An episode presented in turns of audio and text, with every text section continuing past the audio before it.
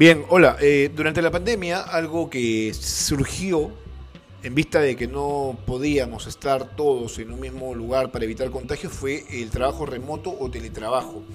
Es decir, que los empleadores optaron por enviar a sus trabajadores a sus casas para desde ese lugar realizar sus actividades cotidianas con todos los elementos necesarios para que esto se desarrolle con total normalidad. Esta práctica, esta modalidad laboral ha permanecido durante el eh, tiempo al margen de la COVID-19.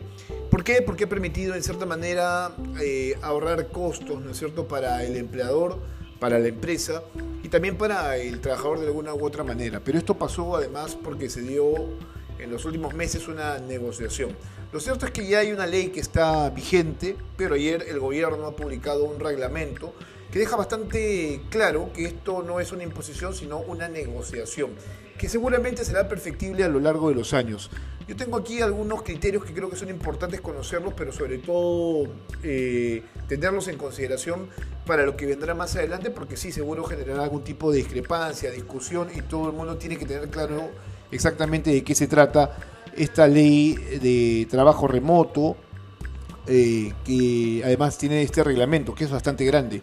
Bueno, la ley ya se encuentra vigente desde el mes de enero y desde el 27 de febrero los empleadores tienen 60 eh, días para adecuarse a la norma que ya cuenta con reglamento.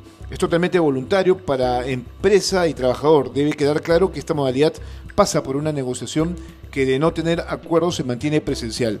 Si no hay este, una posición real o positiva de ambas partes, esto queda normal, es decir, que el trabajador va a su centro de labores sin mayor problema. Eh, segundo, la empresa cubrirá los costos de teletrabajo, pero también dependerá de la negociación que se tenga con el trabajador. Es decir, que la empresa puede entregar una laptop, asumir los gastos de licencia del software y el trabajador, por ejemplo, asumir el costo del wifi, es decir, la internet, energía y otros. Aquí repito, también pasará por una negociación, porque ha pasado en algunos casos que el empleador eh, cubre la mitad de los costos de electricidad y, de internet. Vamos a ver cómo es que esto se resuelve. Tercero, se procura la defensa de la intimidad durante la jornada laboral, salvo autorización del trabajador. Hay reserva, por ejemplo, sobre documentos, comunicaciones, grabaciones, etcétera. Cuarto, se mantiene el derecho de desconexión digital durante 12 horas consecutivas, salvo caso fortuito, fuerza mayor o casos especiales. Esto es importante porque, claro, siempre se tiene que cumplir con un eh, plazo determinado de descanso y a veces uno no lo puede hacer porque tiene el teléfono celular constantemente conectado. Esto de la desconexión eh, digital ya es un problema no solamente aquí en el Perú, sino a nivel mundial y es que permanecemos todo el tiempo, ¿no es cierto?, eh, abocados a nuestros, a nuestros trabajos y en el caso de la, del teletrabajo o el trabajo remoto, esta desconexión por ley va a ser exactamente de 12 horas. Lo, eh, el quinto, ¿no? La inclusión o exclusión del teletrabajo solo puede darse con una causa justificada en el caso de la empresa, o sea que no pueden hacer las empresas un cambio eh, abrupto, ¿no? Eso es irresponsable. En el caso del trabajador se dice que este puede pedir el, el cambio eh, y si no el cambio y si en el plazo de 10 días no existe respuesta al pedido, se da por sentada la variación.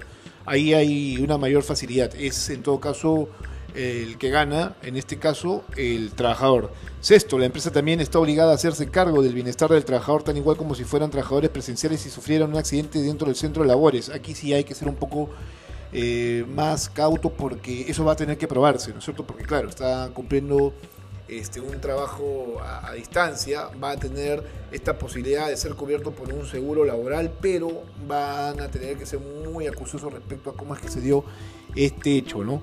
Eh, este accidente.